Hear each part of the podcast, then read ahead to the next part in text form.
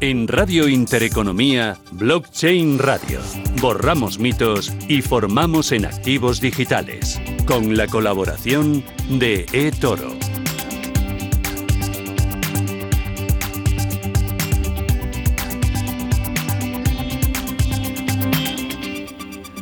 Hoy es jueves 24 de diciembre, Nochebuena, y estamos aquí fieles a nuestra cita con Blockchain Radio. Hoy es un programa un poco especial porque estos días son muy especiales y por ello vamos a recapitular algunas de las entrevistas y vamos a acompañarnos de algunas personas que han estado con nosotros en este arranque de Blockchain Radio. Llevamos poco tiempo, pero la verdad es que ha sido una trayectoria muy intensa en la que estamos intentando explicarles de forma sencilla, útil, cuáles son las aplicaciones del blockchain, de esta tecnología que está revolucionando el mundo y también estamos desmitificando todo lo que son activos digitales. En esta edición especial de Nochebuena vamos a hablar del sector inmobiliario, cómo se está aplicando la tecnología blockchain por parte de una compañía muy tradicional como es Metrobacesa, por parte de una compañía y también de un sector muy pegado a lo físico como es el ladrillo. Pues bien, vamos a recoger una de esas entrevistas que compartimos en el arranque de Blockchain Radio con Carmen Chicharro de Metro Acesa. Vamos a hablar también del el euro digital y de también de la regulación y de cómo la Comisión Europea está poniendo el foco en todo lo que son activos digitales. Vamos a recoger esa entrevista que tuvimos a principios del mes de octubre con José Manuel Márquez del Banco de España y con Mirari Barroso de, de, Deusto School. Eh, vamos a hablar también eh, con Banco Sabadell con Roger Oliver para ver cómo Sabadell junto con otras entidades españolas está utilizando esta tecnología, el blockchain, para los pagos. Y ojo, estos días todos disfrutamos de una buena botella de vino, de un buen vino. ¿Sabía usted que el fraude en... Eh, el tema de los licores en Europa eh, supera los 2.700 millones de euros anuales, pues bien, con la tecnología blockchain se puede controlar todo lo que es la cadena de valor. Tecnología aplicada al vino con Blockwine. Esto y mucho más en esta edición especial de Nochebuena.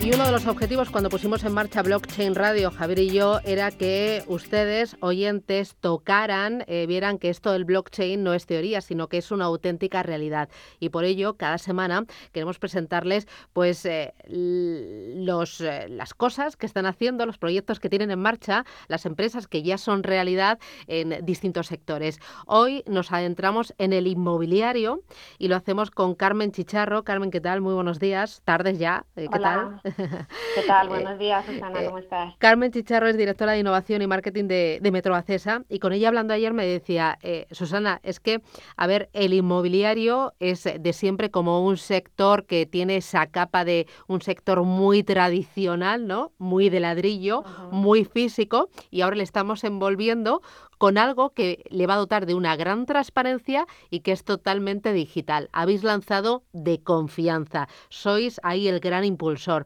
Cuéntanos eh, qué hacéis con la tecnología blockchain y, por qué le habéis llamado de confianza. Bueno, mira, eh, nosotros en Metrobacesa, una de nuestras líneas estratégicas es mejorar la, la, experiencia con nuestros clientes. Entonces, siempre vimos la tecnología blockchain como ese catalizador que hace que, en este caso, y ahora cuento el proyecto de confianza, eh, que estos usuarios finales, incluso los ciudadanos, aunque todavía no sean clientes de Metro pues sí que vean esa transparencia en todo lo que hace, la, en este caso, la promotora. Entonces nos salíamos, sabéis que Metrobacesa desde los inicios se salió, tuvo una alianza muy fuerte con, Alastria y en Alastria también hay un consorcio de empresas que se llama Data Economy, que son como cinco startups. Este ha sido un proyecto que, parece muy sencillo ahora cuando lo cuente, pero con muchos participantes, ¿no? Como puede ser Add4You, Confood, Concilbox, etcétera. Entonces lo que ellos ya tenían un, un proyecto, un sello de confianza y nosotros lo llevamos al mundo inmobiliario. ¿Y por qué? Pues porque imaginaros ahora toda la incertidumbre que tienen nuestros clientes y sobre todo cuando van a adquirir una vivienda y una compra sobre plano, dicen, bueno, pero oye, esto se acabará construyendo, eh, la constructora es solvente, tenéis un banco detrás, eh, tenéis todas las licencias que tiene que dar el ayuntamiento para que esto se construya y al final es una información que siempre daba Metro Bacesa al cliente. Y pensamos, bueno, aquí tiene todo el sentido crear a través de la identidad de Alastria eh, una, una, red blockchain en la que no sea Metrobacesa la que está diciendo quiénes son estos componentes que trabajan en esa promoción, sino que sean estos propios actores, incluidos los ayuntamientos, que digan, oye, Metrobacesa, todo lo que tiene ahí está en regla y además hay actores importantes, pues no sé, eh, de esta primera fase ya están Ferrovial, SACIR, FCC, eh, unidos a la, a la, plataforma y creo que eso pues al final al ciudadano mm, le da esa confianza. ¿Cómo lo ve? Lo ve básicamente en un QR que tenemos en nuestras oficinas de venta, ya tenemos 16 provincias, escanea el QR y ahí estaría viendo todos los integrantes que están trabajando en esta promoción, incluso si tenemos estas licencias de, de obra, y lo estaría viendo no solamente lo que dice Metro Basesta, sino grabado en la red de blockchain y en la identidad de Alastria, que esos actores lo han confirmado. O sea, Carmen, el proyecto. Carmen, ahí estás utilizando entonces blockchain para dos finalidades, ¿no? Transparencia y seguridad. Sí, efectivamente. Y además como punta de lanza, diría yo, de, un proyecto, porque mi obsesión siempre cuando llegué a, a Metrobacesa era eh, contagiar de, la utilidad de esta tecnología al resto de, de empresas del sector. Al final lo bueno que tiene una promotora es que, como decía antes, a una arquitectos, constructora, y podíamos, teníamos la opción de ser este tractor que, pudiera contar la tecnología desde un punto de vista muy sencillo, ¿no? que al final es como convences a la gente para que se suba al, proyecto y luego escalarlo. ¿no? Ayer hablábamos, eh, Susana y yo, que un proyecto inmobiliario es eh, muy trazable, porque siempre empieza un arquitecto a diseñar un proyecto, hay muchas validaciones. Entonces, al final, ¿cuándo tiene sentido blockchain? Pues cuando tienes un número elevado de participantes, en el que existen procesos de validación entre ellos, en los que tener un sello de tiempo de cuando alguien valida es importante y guardar a lo mejor pues últimas versiones de, documentos. ¿no? Entonces este proyecto empieza con esto, que parece un proyecto muy sencillo, pero podría abarcar en segundas fases pues toda la cadena de valor del sistema de una promoción inmobiliaria. Claro, aquí me contabas que eh, al final están implicados absolutamente todos los actores de lo que es eh, ese proyecto inmobiliario, desde el arquitecto hasta el promotor, hasta el comercializador, hasta incluso el ayuntamiento, ¿no? Porque eso se ha sumado eh, ahora hace muy poquito tiempo, me decías, el ayuntamiento de Córdoba. El Ayuntamiento de Córdoba, efectivamente, Susana. Una, una sorpresa. Sí que es verdad que hablamos con varios, también esto lo lanzamos en julio, llevamos relativamente poco tiempo. Eh, la delegada de, de, innovación, que es una mujer del Ayuntamiento de Córdoba, le encantó el proyecto desde el primer momento y dijo, oye, queremos participar. Y, bueno, tanto ella, porque cada final cuando tocas ayuntamientos siempre está la parte de innovación y la parte de urbanismo, que también les encantó el, proyecto y han sido los primeros, ¿no? Un ayuntamiento que valida licencias de obra por, por blockchain. Al final, entonces, eh, Carmen, para un poco resumir, o sea, lo que tenemos es que eh, gracias al uso de blockchain, lo que habéis conseguido como, como empresa pues, promotora es que yo, inversor o simplemente comprador de una de vuestras viviendas pues en Mallorca, yo que soy mallorquín, puedo desde aquí, desde Madrid, ver en todo momento cómo está el proceso, desde eh, si la licencia está construida, o sea, está, está ya pues eh, validada, o sea, aceptada, si ya has empezado pues a, digamos, el arquitecto pues se, ha, se, ha, puesto ya en situación y empieza pues a dar las instrucciones. Es decir, puedo ver todo ese proceso desde la lejanía contando con esa seguridad? A día de hoy lo, hemos, eh, lo tenemos incluido en las oficinas de venta. Tendrías que ir andando a la oficina de venta. Y en la segunda fase vamos a incluir el sello de confianza, ese QR, como bien dice Javier, en, en la web de Metrobacesa. Y hay muy la primera fase es más físico. Sí, me decías que lo que pretendéis también es transmitirle a todo el sector inmobiliario que la tecnología eh, eh, tiene un poder importantísimo que dota de transparencia y de seguridad y que al final tu objetivo, Carmen, es a través de este de confianza contagiar y poner en valor la tecnología a toda la industria. Totalmente. Bueno, ya sabes que, me conocéis de hace tiempo, que yo soy una, una convencidísima, y Javier lo sabe, de, la tecnología, pero convencer a un sector no es nada fácil, eh, primero porque no tienen que tener barreras de entrada para, para, participar en el proyecto. ¿no? Al final lo que yo creo que hemos conseguido también con, pues, tanto con Data Economy como con Alastria, es conseguir que el proyecto para ellos eh, de alguna manera no tenga barreras ni económicas ni, ni de implantación. Imaginaros que tenemos que decirle a empresas como, como FCC o como Ferrovial que tienen que integrar algo en sus sistemas informáticos. No habríamos lanzado este proyecto nunca, ¿no? Pero es una de las barreras que suele tener también blockchain, pues por temas de seguridad, ciberseguridad, etcétera, ¿no? Pues eh, Carmen Chicharro, directora de Innovación y Marketing de, Metro, de Metrobacesa. Enhorabuena y muchísimas gracias. A seguir trabajando. Un abrazo. Muchas gracias a vosotros. Un abrazo. Bueno, leía el otro día que el, próximo 12 de octubre, o sea, es la semana que viene, el, lunes, eh, el Banco Central Europeo va a lanzar una consulta eh, pública para la posible emisión de un euro digital. Y con la excusa... Eh, ¿Qué me vas a contar? Sí, piensa que el, 70% de los bancos centrales, bueno, más del 70%, están evaluando justo esto, ¿no? De una forma u otra, la emisión de su propia moneda digital. Ah, sí, la está evaluando, ¿pero por qué? Eh, pues porque al final pues, te va a suponer varias ventajas, no te las voy a contar yo, vamos a ver a mm, nuestro invitado que nos las cuente, pero supone pues ciertas ventajas eh, que tienen que ver con, con todo lo que son los medios de pago, la optimización, los costes eh, todo lo que son los, ah, los, pagos transfronterizos y, realmente pues eso está tomando cada vez más importancia, ¿no? Hasta el punto que también había una encuesta que se había hecho pues eh, hace unas semanas, ¿no? Donde decían que, además la implementación eh, de esta posible moneda digital de, un banco central pues esperan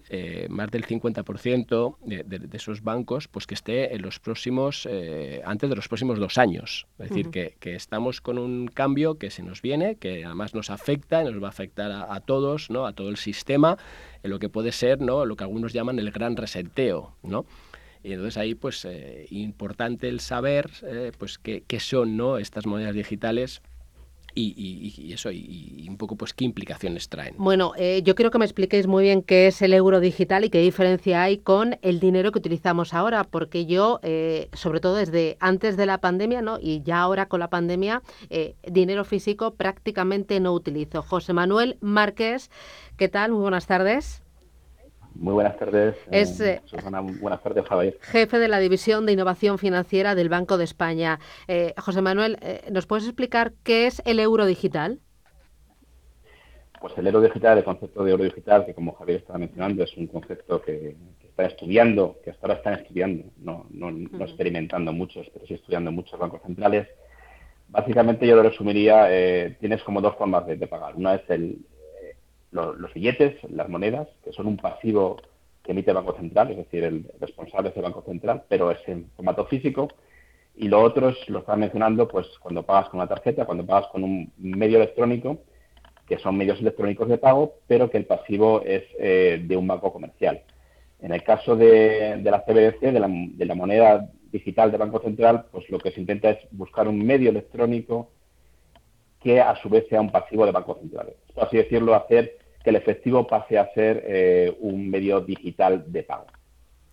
Y entonces ahí un poco la, pregunta, eh, José Manuel, es eh, ¿por qué ahora una, una, moneda digital de un banco central? Bueno, aquí comentaros un poco cómo está la situación en, no, no solo por Banco de España, es una es un proyecto, es una discusión que está teniendo a nivel de Eurosistema, de todos los bancos centrales que forman parte del, del, del Eurosistema.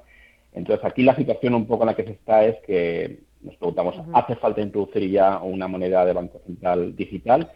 La respuesta es no necesariamente ahora, pero sí que se identifican varios escenarios, varias circunstancias que tienen relativa probabilidad de pasar en, eh, un inmediato futuro, por los cuales eh, sería necesaria introducir esa moneda, esa moneda de Banco Central eh, electrónica.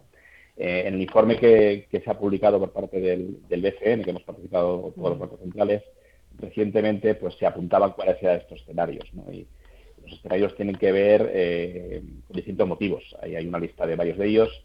Solo puedo ilustrar eh, algunos que pueden llevar. pues Uno de ellos es la, propia reducción del, uso del efectivo físico en, eh, por parte del público. Esto está pasando ya en algunos países como los de Norte de Europa, como en Suecia o en Noruega, no es algo que pasa en la mayoría de los países. En este escenario, lógicamente, pues desaparece, por así decirlo, la provisión de un medio público para los usuarios y eh, consideramos que es, que es bueno que haya una alternativa pública. En este caso, podría ser necesario introducir una moneda central de banca central digital. Otro escenario puede tener que ver con un intento de fomentar la propia digitalización de la economía y esto tiene que ver también con parte de las iniciativas que están haciendo a nivel de Comisión Europea.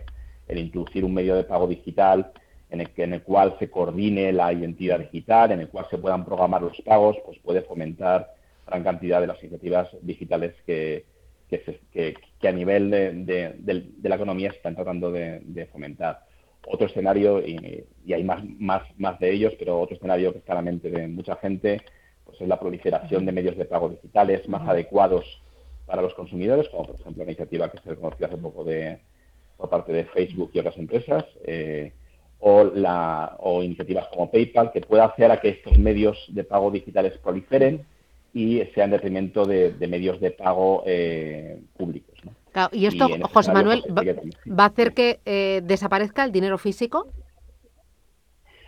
No necesariamente. Es decir, tal y como eh, lo que se plantea en, en, este análisis que hemos hecho de todos los bancos centrales es que Prevemos que estos escenarios, algunos de ellos tienen eh, distinta probabilidad de pasar, pero que algunos de ellos pueden ocurrir, que la moneda de banca central digital es una alternativa para solucionar estos escenarios, existen otras alternativas que también hay que estudiar, y que en todo caso se introduciría de modo complementario al efectivo.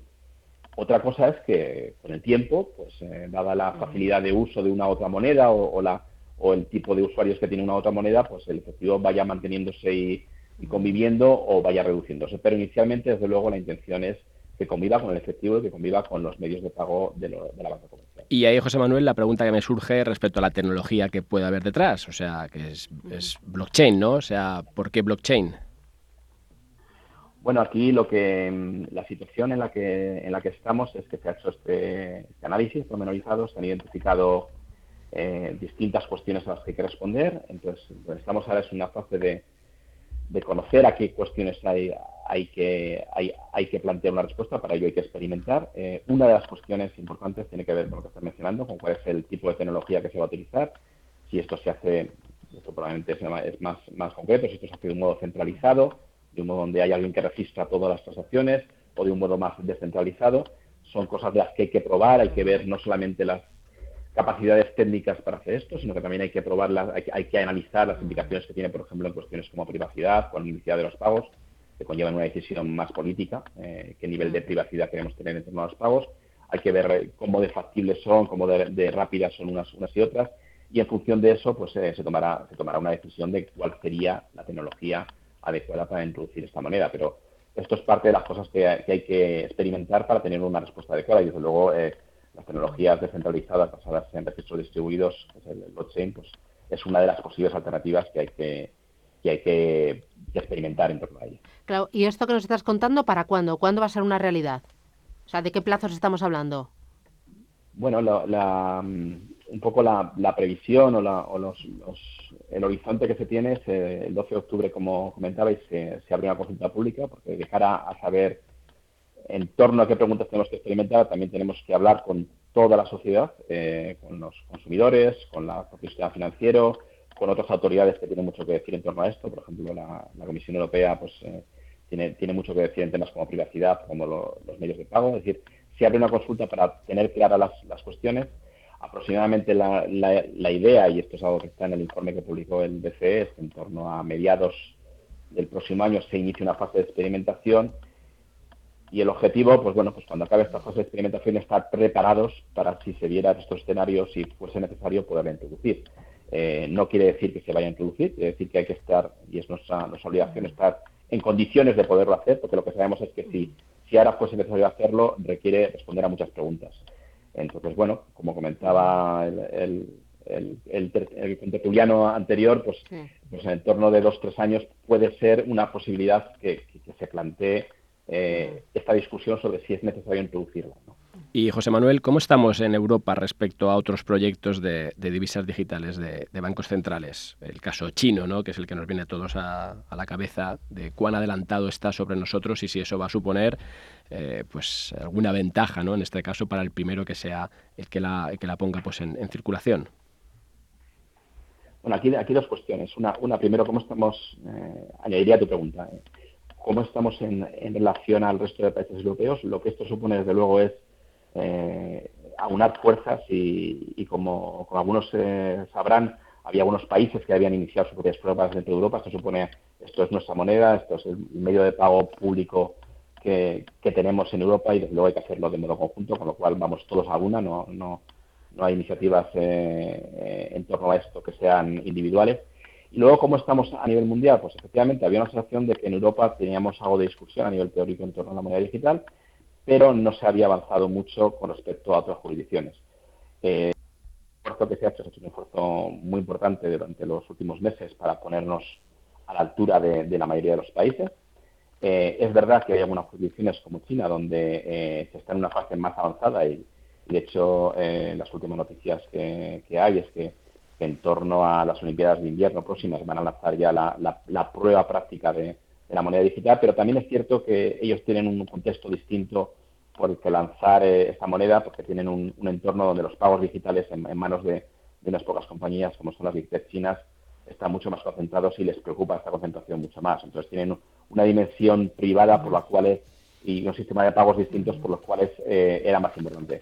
Pero desde luego no se nos escapa que el, hecho de que China esté más avanzado en esto pues, puede tener implicaciones a nivel de uso de su moneda a nivel internacional y, es otro de los motivos de los que está detrás de, que en Europa queramos avanzar y dar un paso importante. Entonces yo, yo diría que probablemente no estamos en la fase de experimentación como está la economía china, pero sí que estamos en un estado, o sí que nos ponemos a una altura muy similar a otros a otros países como, como el Reino Unido, como Canadá, que, hace unos meses estaban probablemente más avanzados que, que, nosotros.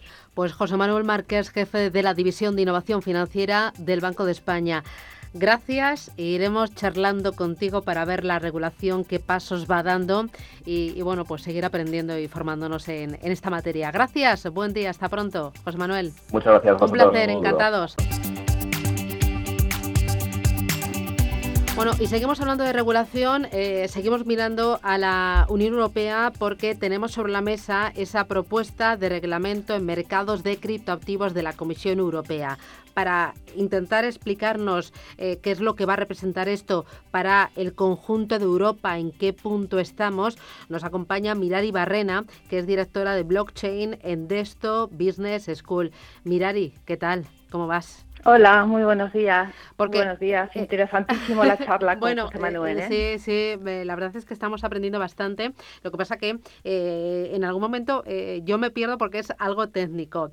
cuéntanos, para entenderlo bien, la Comisión Europea ha puesto sobre la mesa una propuesta de reglamento en mercados de criptoactivos. ¿Me contabas? No, a ver, sí, sí. a ver, dime que te estoy aquí ah, interrumpiendo porque aquí me puede la emoción. A ver, a ver. Y es que fíjate que es la, es la primera vez que se habla de criptoactivos de forma natural, Susana. O sea, hasta ahora, eh, lo, lo, contamos el otro día, hay una gran diferencia entre aquellos que están en la tecnología blockchain como por un lado y, lo de, los que están en la parte de los criptoactivos, por otro lado, ¿no? Y muchas veces parece que son como, como inconsistentes, ¿no? Que si haces criptoactivos, entonces no puedes hacer blockchain y si eres de blockchain no que saber nada de lo otro, ¿no? Y aquí me parece que es importante, ¿no? Pues este primer paso, que aunque sea un borrador, ¿no? Y ahora Mirari nos, nos contará, pues que, que, que, se hable, ¿no? De, de, forma tan natural de criptoactivos, porque estamos hablando de, de, de, la mica, ¿no? Que es que, que al fin y al cabo, pues es, es esta idea. Claro, es un borrador de propuesta que presenta la Comisión Europea y lo presenta Mirari al Consejo y también al Parlamento Europeo. Efectivamente. Eh, sí, lo que se pretende con, con, esta, con esta propuesta de reglamento es llevar a cabo en la Unión Europea una regulación integral, o sea, holística, como bien decía Javier, se habla de criptoactivos, este es el ámbito de aplicación, y es de manera que toda la Unión Europea, los 27 países, tengan exactamente la misma regulación en esta materia tan relevante y tan compleja, ¿no? Por su propia naturaleza. Eh, el reglamento, como sabéis, eh, que es importante ¿eh? hacer este matiz, es de aplicación directa. Lo que quiere decir es que cada Estado miembro tendrá que aplicarlo tal cual, una vez de que se apruebe. Efectivamente, esto, el órgano ejecutivo, la comisión, lo que ha hecho ha sido plantear eh, este borrador eh, como si fuera un proyecto de ley, lo plantea a el Consejo, que tendrá que ser aprobado, por tanto, por todos los Estados miembros, por los gobiernos de los Estados miembros, y el Parlamento, que es el órgano legislativo de la Unión Europea. Es la primera vez que se va a hacer una, un, que se está planteando, ¿no? Un proyecto de esta naturaleza en el mundo. Pero sí me gustaría hoy haceros, eh, eh, eh, comentaros que justamente la, autoridad de mercados, ¿no? La autoridad financiera de Reino Unido, la Financial Conduct Authority, que sería el equivalente a nuestra CNMV, ayer publicó, ha hecho público una norma que está en la que prohíbe la venta a los, a los consumidores de derivados y otros productos. Justo empezábamos, Javier y yo, comentando esa noticia que nos había llamado la atención. Sí. es muy interesante porque hasta ahora decíamos, bueno, es la primera regulación que hay, sí, es verdad, la primera regulación que va a haber la de la Unión Europea, ya la, la autoridad financiera en, en, Reino Unido ya, bueno, pues como país que ya no está en la Unión Europea, ya se ha desmarcado y lo ha prohibido, ¿no? A los está prohibiendo, por supuesto, lo que es la, la, venta, eh, comercialización y distribución, pero a los, a los, a los minoristas, ¿eh? Sea, a lo que serían los, los consumidores financieros minoristas no cualificados. Pero bueno, es una ya se está marcando una, una diferencia importante respecto a este borrador de la Unión Europea, donde en este caso, por ejemplo, lo que haría es obligaría a los, a los emisores a presentar un white paper, una especie de prospecto light, que tendría que ser, o sea, que se presentaría a las autoridades de cada uno de los países, de manera que si no cumple con los requisitos que se establezcan, pues puedan desautorizarlo, ¿no? Pero en principio no estaría, estaría prohibido en general. Ahí mirarí, lo, lo, que, lo que veo es que la propuesta se divide como en dos grandes partes, ¿no? Una que afecta a lo que son los stablecoin, que tienen una una finalidad de pago, eh, y otro que va hacia el resto, es decir, una que va que tiene riesgo sistémico si quieres, ¿no? Y una parte que sería pues respecto al resto de criptoactivos, a los tokens de utilidad. ¿Es, ¿Es correcto? Correcto. Sí, sí, sí, sí, sí, sí, sí, sí.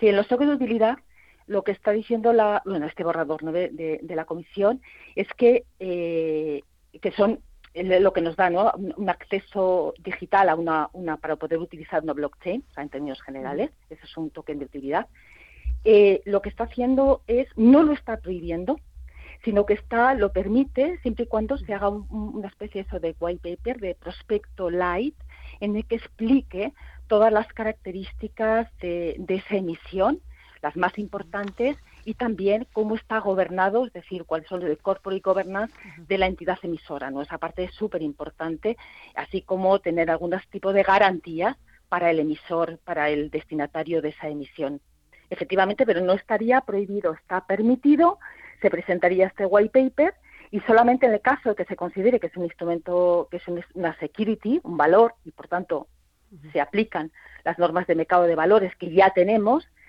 eh, se, bueno, pues podrían emitirse para el público en general, ¿no? Claro, aquí queda fuera de, este, de, este, en este reglamento, en este borrador, Mirari, lo que sería pues dinero electrónico y los mercados financieros, que ya están regulados por otro lado, ¿no? Sí, totalmente. Los el token de los tokens de dinero electrónico eh, están efectivamente tienen su propia regulación. Hay una directiva eh, comunitaria y tiene su propia regulación. Lo que tiene es algunas algunas cuestiones muy específicas que se regulan en esta en este se complementan diríamos en este en este reglamento en este proyecto de reglamento.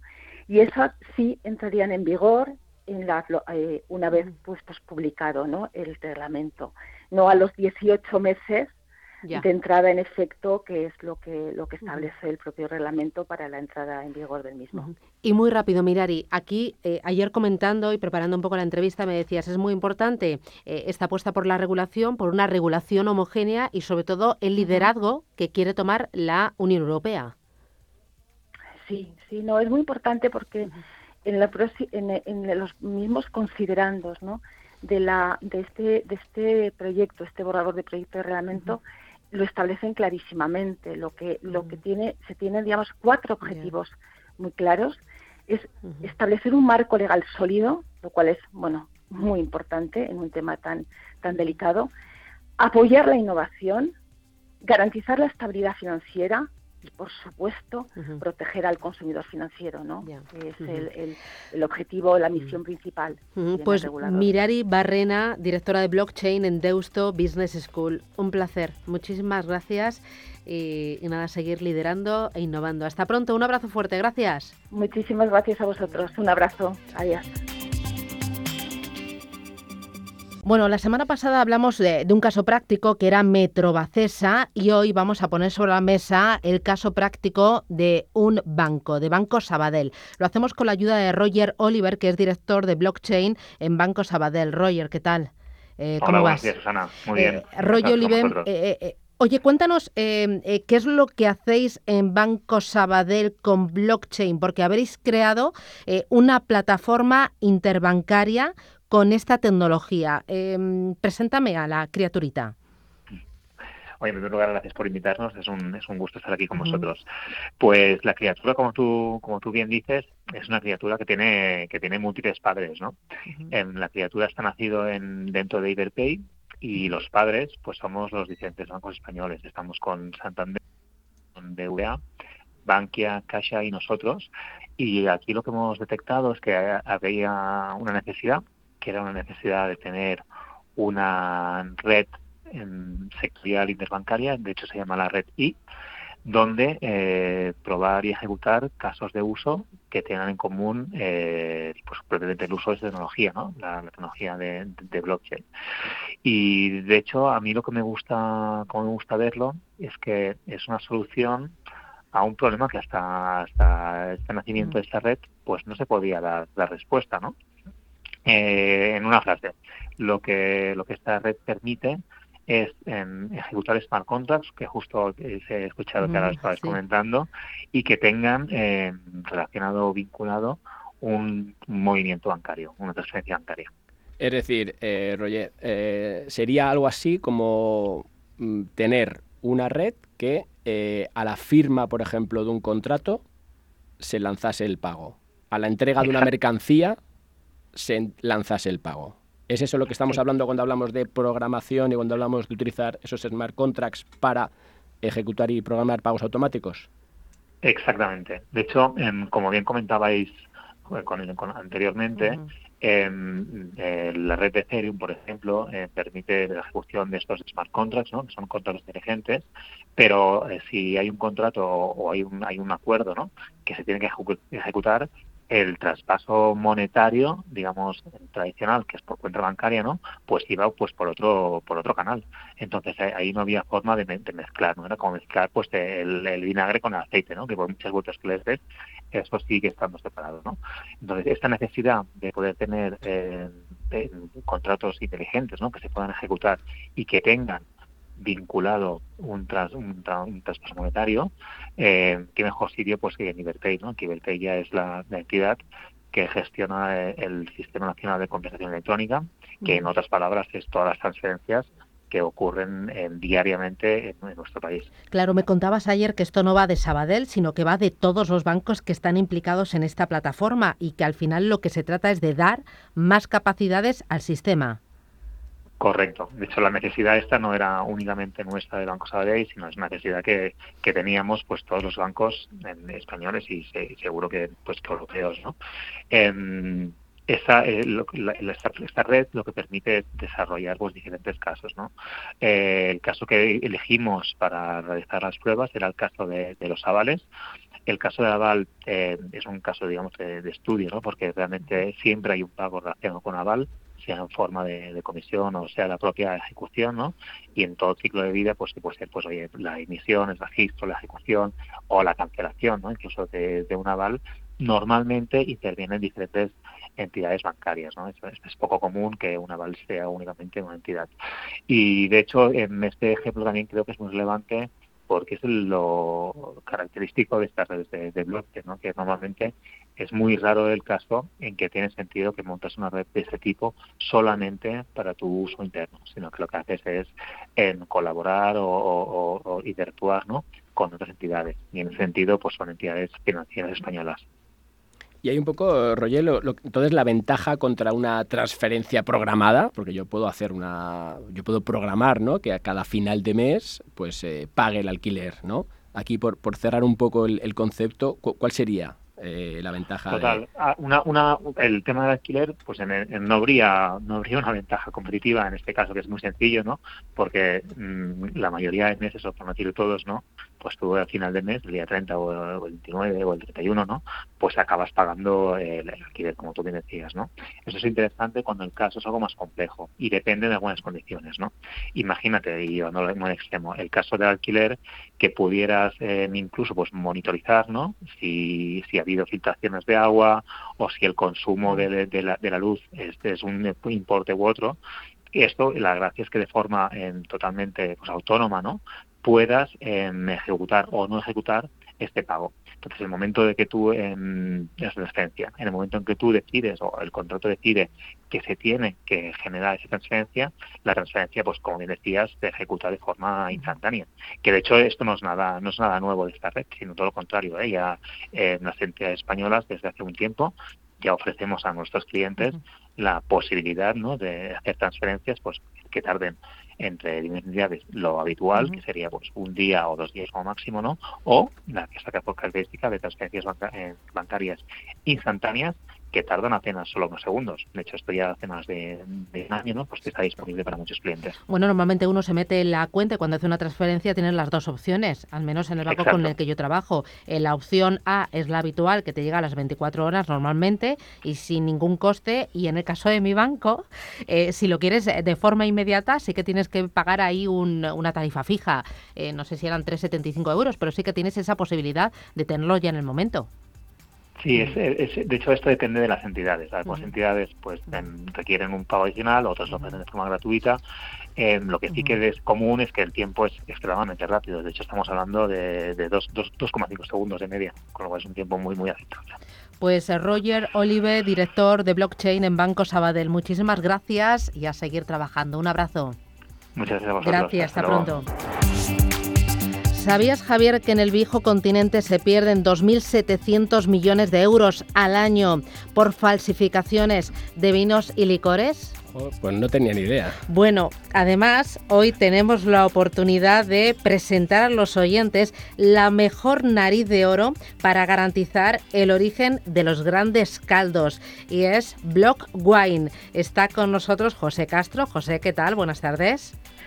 Hola, ¿qué tal? Buenas que es director de innovación de Amatec Group, porque vosotros con blockchain, con esta aplicación, lo que garantizáis es que eh, lo que yo bebo como consumidor o lo que compra un gran distribuidor realmente es lo que es, que garantizáis la certeza absoluta, la fiabilidad del vino que se compra. Sí, sí, es correcto. Nosotros hacemos el seguimiento eh, desde el origen, desde la uva, desde la recogida de la uva hasta que llega eh, a la bodega, hasta que llega a la botella, hasta que llega al consumidor. Es decir, garantizamos que ese vino es el que ha sido cultivado, que es el origen ese, esa denominación de origen, ese año, si es una reserva, si es una crianza, etcétera. Y, en ese sentido está, está asegurado. Y ahí, José, una, una pregunta, ¿cómo, ¿cómo se introduce esa información en, en la cadena de bloques? Bueno, eh, inicialmente, lógicamente, eh, eh, aquí de lo que se trata es de que todos participen, ¿no? Entonces, nos basamos primero en los datos que son introducidos por el productor, de tal forma que sobre la plataforma el productor va introduciendo primero los datos que corresponden a la cosecha, al, tratamiento que ha tenido en, la, en, la, bodega, si ha sido en barrica, si ha sido en cuba, si es una crianza, si es un, eh, si es un reserva, y a partir de ahí los demás que participan en, el proceso, sea el distribuidor, sea el comercializador, eh, eh, van introduciendo sobre la misma plataforma los datos porque les interesa también. Es decir, aquí de lo que se trata es de que se da valor a todos los participantes y se garantiza que todos los participantes están incorporando los datos que son fidedignos. Claro, o sea que ahí mantenemos de un lado la privacidad de cada uno de los actores, ¿no? Porque ellos pues tienen eh, acceso a su parte de información al tiempo que das esa, esa, seguridad, ¿no? En la información. Exacto, exacto, exacto. Ahí me contabas también eh, que puede haber aplicaciones más que interesantes para ser mm, eficientes a la hora de distribuir o a la hora de vender o publicidad eh, un determinado vino, por ejemplo. Claro, claro, porque hay que tener en cuenta una cosa. Nosotros generamos una etiqueta y esa etiqueta, eh, cuando se accede a ella, se entra en el sistema y la información que consultamos va sobre la plataforma. ¿De qué manera? Esto nos asegura que, por ejemplo, eh, yo que estoy, eh, que tengo una bodega y que tengo eh, mis botellas que están siendo comercializadas, sé a dónde llegan, porque hay personas que están consultando esas etiquetas de mis botellas y sé desde qué lugar están consultando. ¿Eso que permite? Reforzar la campaña de publicidad. Si yo estoy abriendo mercado en, Finlandia y, he hecho una campaña, en función de, los accesos que hacen los consumidores finales a esas etiquetas, el blockchain me informa de qué gente está siguiendo esa campaña, qué gente está consumiendo el vino, qué gente está consultando esa trazabilidad, con lo cual permite optimizar eh, eh, los resultados de esa publicidad que estoy haciendo o de ese plan de marketing que estoy haciendo. Claro, a ti te permite ser mucho más eficiente con publicidad o también eh, puedes pensar, oye, ¿por qué em, este tipo de botella no se vende en este polo y en este sí? y quizás tú puedas, mediante blockchain, pues ver que es simplemente porque está mal colocado en el supermercado de turno. Sí, sí, por supuesto, por supuesto. Eh, hay toda una serie de, circunstancias que son sorprendentes eh, del día a día de la actividad y que nos permiten. Eh, hay, un detalle que comento siempre, que es que, es, una bodega que precisamente que es de la denominación origen del barco de Valdeorras, que es Joaquín Rebolledo, con el que estamos trabajando ahora para implementar el blockchain y esta bodega estaba mandando el vino a Estados Unidos y el comercializador de Estados Unidos le decía que su vino no llegaba más allá de Miami, que no conseguían meterlo en los estados del norte, hasta que un amigo suyo fue a un restaurante a Nueva York y le pusieron la botella encima de la mesa. Tuvo que ser su amigo que le dijo que su vino estaba siendo vendido en, Nueva York. Si hubiera tenido la trazabilidad en blockchain, lo hubiera sabido desde el principio.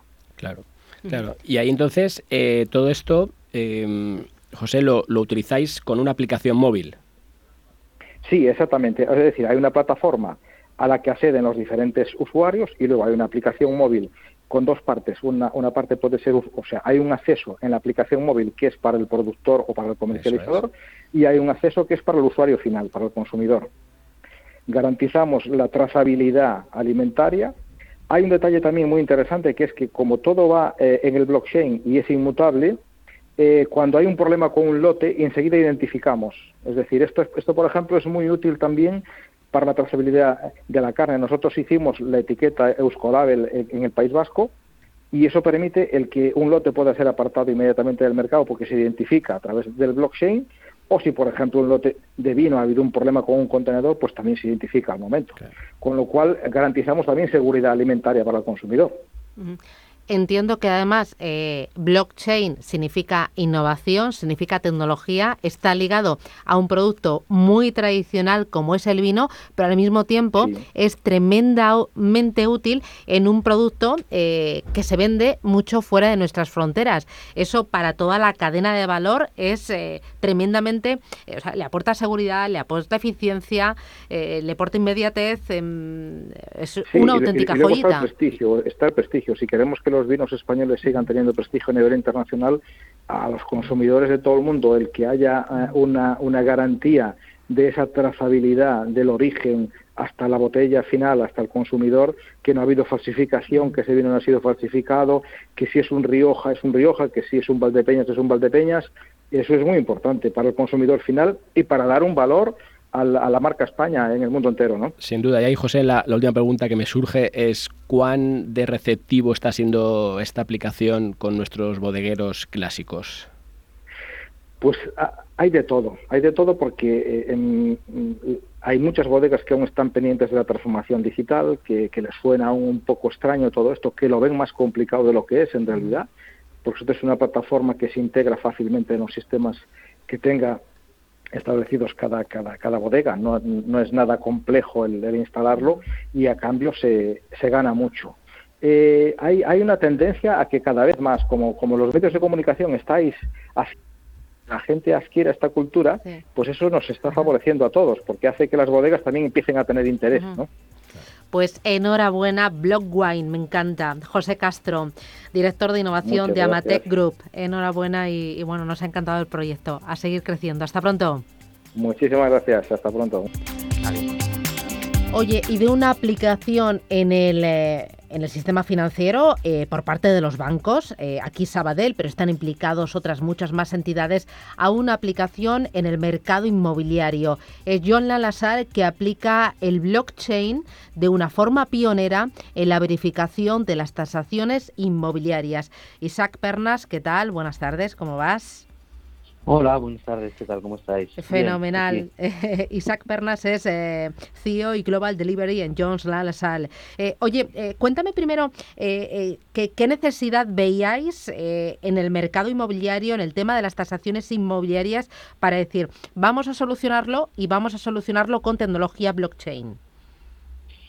Bueno, eh, nosotros allá por el 2018 nos planteamos un proyecto de utilización de blockchain para validar la tecnología en lo que sería un entorno inmobiliario y buscamos eh, un proceso sencillo, un proceso muy trillado, eh, en el cual fuera importante la verificación o la validez y la inmutabilidad de los datos.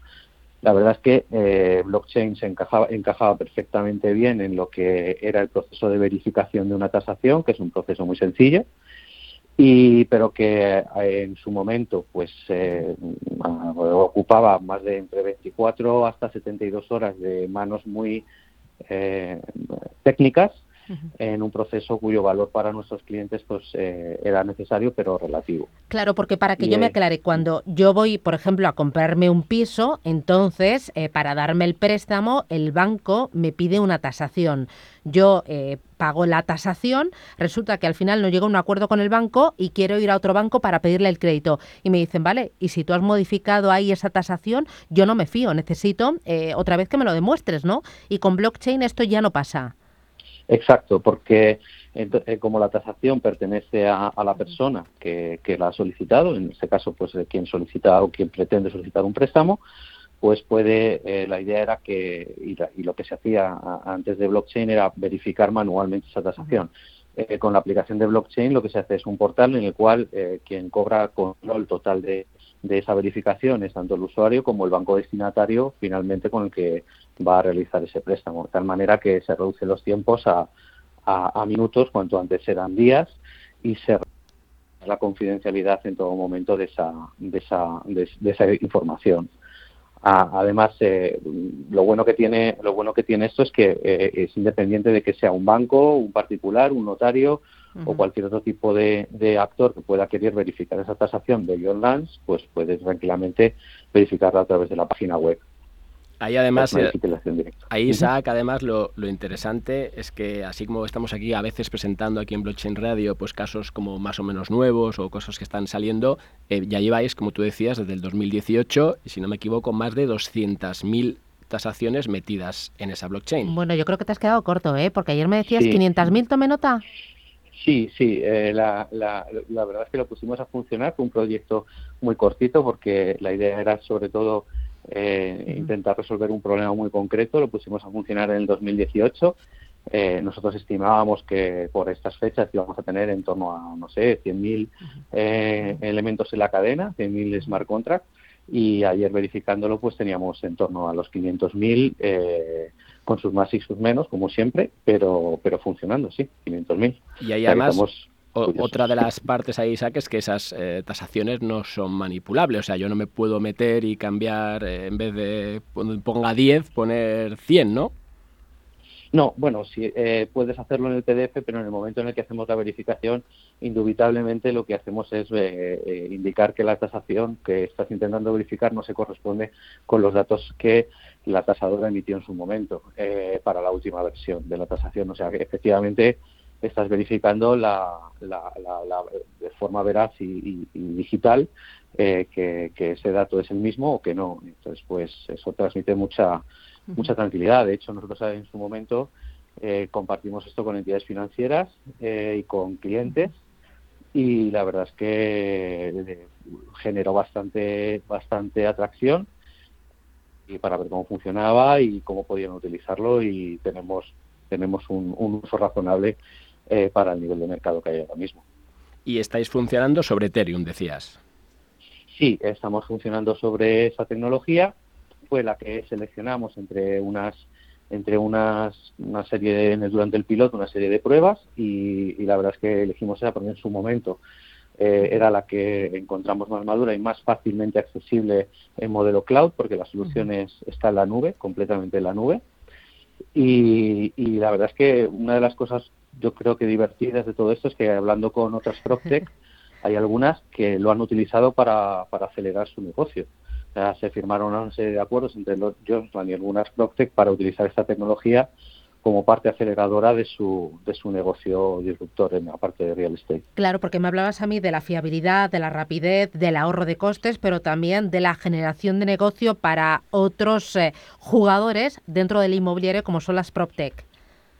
Efectivamente, muchas veces no, no nos damos cuenta que algo que montas para solucionar un problema propio o para acelerar o, disminuir la, la, aspereza de, un procedimiento puede venir bien para otros negocios. Y hay un par de props relacionadas con, con, aceleración de las transacciones, sobre todo en lo que es eh, eh, residencial, que, que, vieron la oportunidad y la utilización de esto como, como parte de la reducción de esos plazos y de esa y de esa, esa fricción ¿no? que hay que hay normalmente entre que tú decides comprar un piso y finalmente consigues firmar la propiedad ¿no?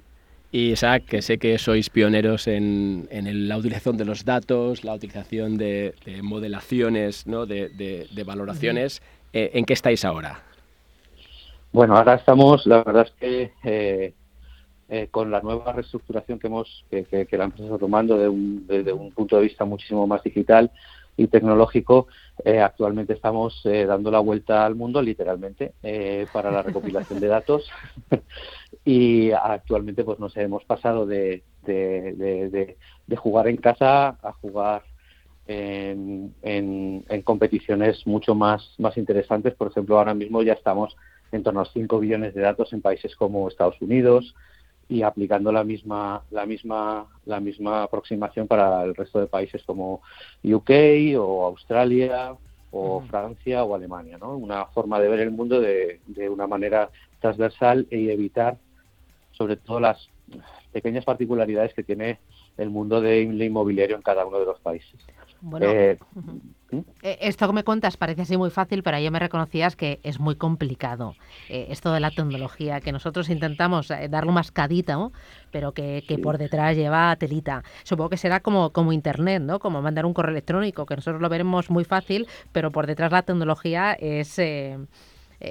importante. Importante, sí. no, o sea, la verdad es que eh, esto se dice pronto, pero, pero está costando, está costando.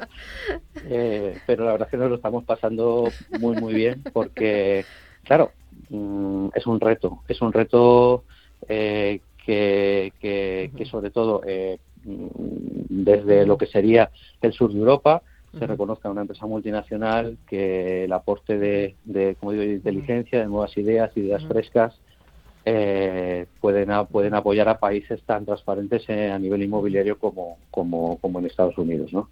Y estamos más o menos en eso. Y lo que son las tripas es, eh, estamos, digamos, intentando solventar un problema con, con una artillería bastante importante porque no es, no, no, es, no es sencillo. Pues enhorabuena a todo el equipo. Isaac Bernas desde John La Salle, muchísimas gracias. Gracias por participar en Blockchain Radio.